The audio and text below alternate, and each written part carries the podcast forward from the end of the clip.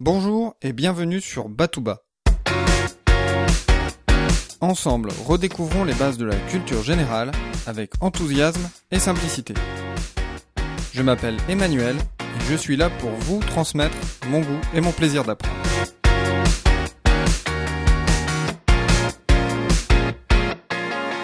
Batouba Culture Générale a été lancé le 14 juillet 2013 et fête donc ses 6 mois. Pour célébrer l'événement, je vous propose un épisode un peu particulier. Chaque semaine, en faisant mes recherches, je tombe sur un certain nombre d'anecdotes. Afin de garder une certaine structure dans l'épisode, je choisis une anecdote plutôt qu'une autre. Dans cet épisode, je vous fais découvrir quelques histoires inédites sur des sujets que nous avons déjà abordés ensemble. J'espère que cela vous donnera envie d'écouter ou de réécouter les épisodes concernés. Commençons donc par l'épisode 24 sur Pierre de Coubertin et les Jeux Olympiques. Pierre de Coubertin a lancé les Jeux Olympiques en 1896 à Athènes.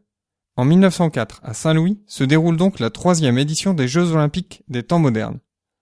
Lors de ces JO, Thomas X est déclaré vainqueur du marathon après la disqualification de son compatriote Fred Lors. Celui-ci a en effet parcouru une grande partie des 40 km en voiture. Il est quand même descendu de la voiture juste avant la ligne d'arrivée pour finir la course en courant. Dans l'épisode 19, nous avons évoqué Thanksgiving et ses origines, mais seulement aux États-Unis. En effet, au Canada, Thanksgiving n'est pas célébré le quatrième jeudi du mois de novembre, mais le deuxième lundi du mois d'octobre.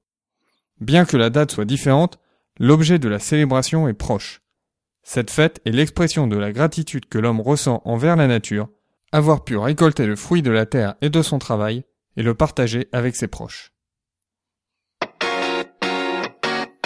Dans l'épisode dédié à Beethoven, nous avons vu que Beethoven est devenu sourd très jeune. Mais comment a-t-il fait pour composer des œuvres majeures avec ce handicap?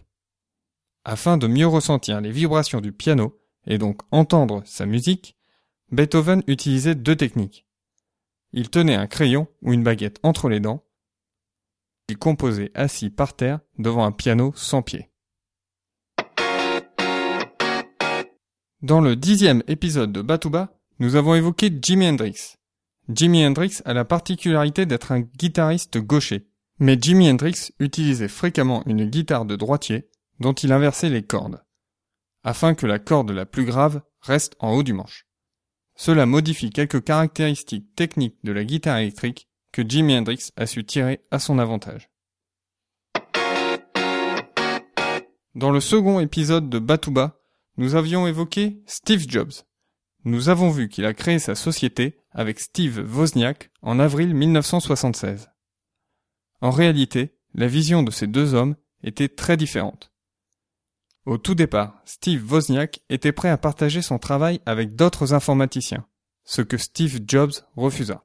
Steve Wozniak souhaitait aussi que l'ordinateur soit ouvert pour que les informaticiens puissent bidouiller ou rajouter des cartes d'extension. Face à cette vision d'un système ouvert, Steve Jobs était un adepte du système fermé. Steve Jobs préférait livrer une solution clé en main pour l'utilisateur.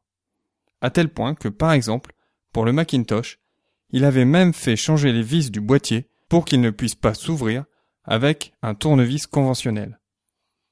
Aujourd'hui encore, l'univers d'Apple est un univers très fermé, un système d'exploitation dédié une compatibilité limitée avec les produits d'autres marques, etc., etc. Et terminons cet épisode par une anecdote sur le tout premier épisode de Batouba, la Madeleine de Proust. Nous avons vu que le fait de tremper une Madeleine dans du thé permet de rappeler au narrateur les souvenirs de son enfance. Mais la Madeleine n'a pas toujours été une Madeleine. Dans les versions antérieures de l'anecdote, Proust parlait en effet d'une biscotte ou encore de quelques tranches de pain grillé. J'espère que vous avez apprécié ce 26e épisode de Batouba. En attendant le prochain épisode, je vous invite à vous inscrire à ma newsletter en vous rendant sur www.batouba.com. Je vous dis à très bientôt. D'ici là, restez enthousiastes, prenez soin de vous et de ceux qui vous entourent.